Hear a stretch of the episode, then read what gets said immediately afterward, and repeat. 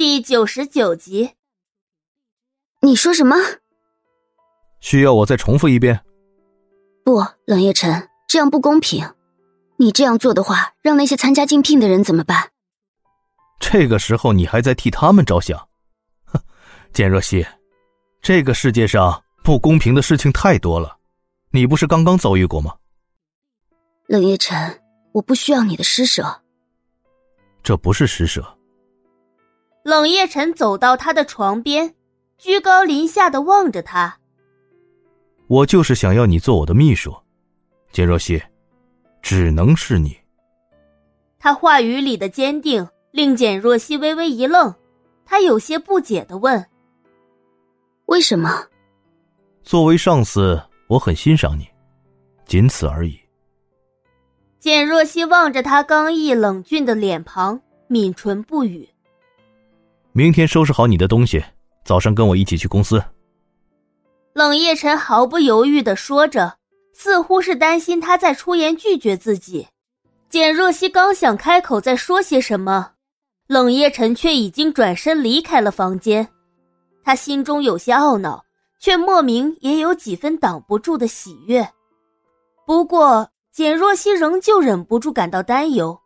他这样直接跟着冷夜晨去公司，肯定会叫别人说闲话。一整夜。简若曦因为明天的事情而辗转反侧，想了很久才沉沉的睡去。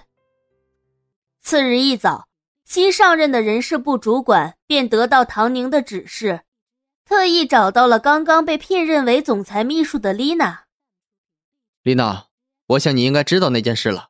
冷总已经任命了新的总裁秘书，所以你这次应聘的位置自然就没有了。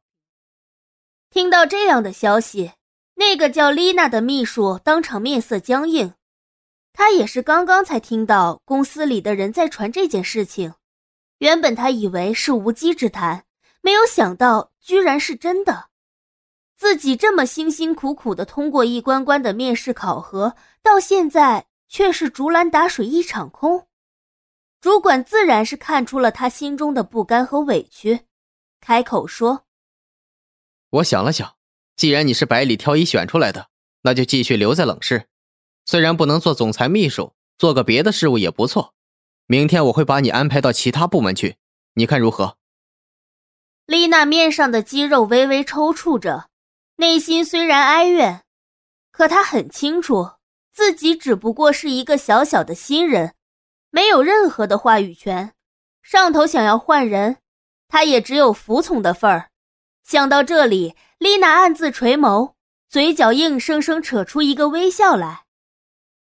既然龙总发话了，又有主管您特意提点，我当然没什么意见。他不傻，既然事情已经成了定局，就得为自己争取最大的好处。果然，丽娜说完这话，主管赞许的看了他一眼，甚至让他自己挑选了工作的部门。只是丽娜心里。对简若曦这个未曾谋面的空降人员充满了深深的怨恨。若不是他，自己又怎么可能会被调派到别处去？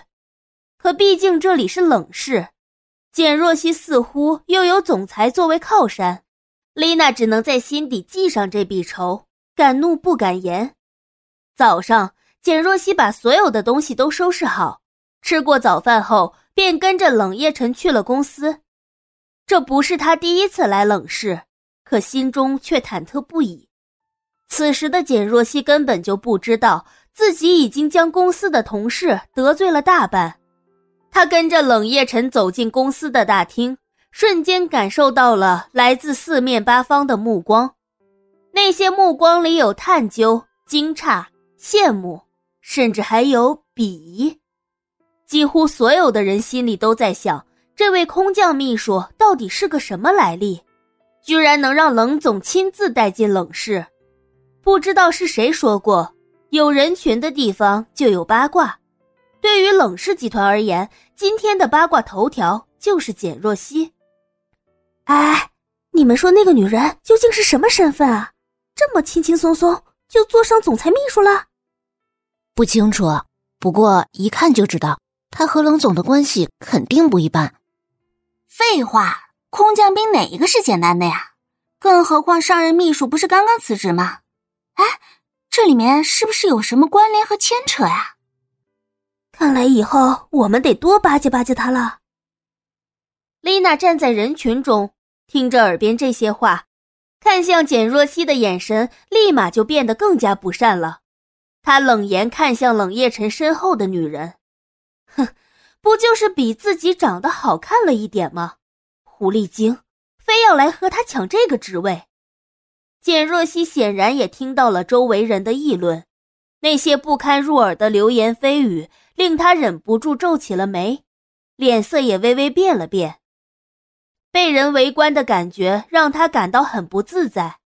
此刻的简若曦恨不得立马挖个洞钻进去。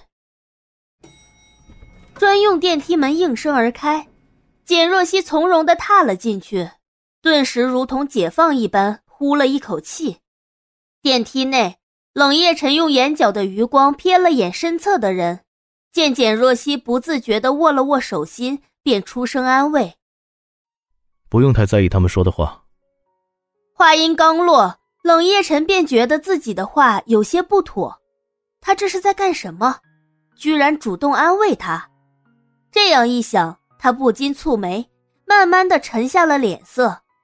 由于冷夜晨提前通知了唐宁，两人到达办公室的时候，一切都已经准备妥当。简若曦跟着冷夜晨走进了办公室。这里的布局和上一次并没有什么变化，只不过，简若曦的目光看向了角落里多出来的一张办公桌上，似乎是察觉到他疑惑的眼神。冷夜晨经过他身边时，指了指那张桌子，淡淡的吩咐着：“以后这里就是你的位置。”为什么我的位置会设在你的办公室里？哪里有秘书的办公处是在总裁办公室里面的？见若曦面色一黑，他当然知道这一切自然都是冷夜晨安排的。我给你机会，让你来当我的秘书，你只需要做好自己本分的工作就行。冷夜晨淡定的在自己桌前坐下，翻开了手里的文件，丝毫不在意对面人惊讶的反应。你。我是你的秘书，可是这里是总裁办公室。简若曦仍旧有些无法接受，这算什么？他工作的时候难道也逃不开冷夜晨的监视？更何况一想到无时无刻都要面对着眼前的这个男人，他就觉得有些烦躁。冷月晨，我们这样二十四小时在一起，你不会觉得很烦吗？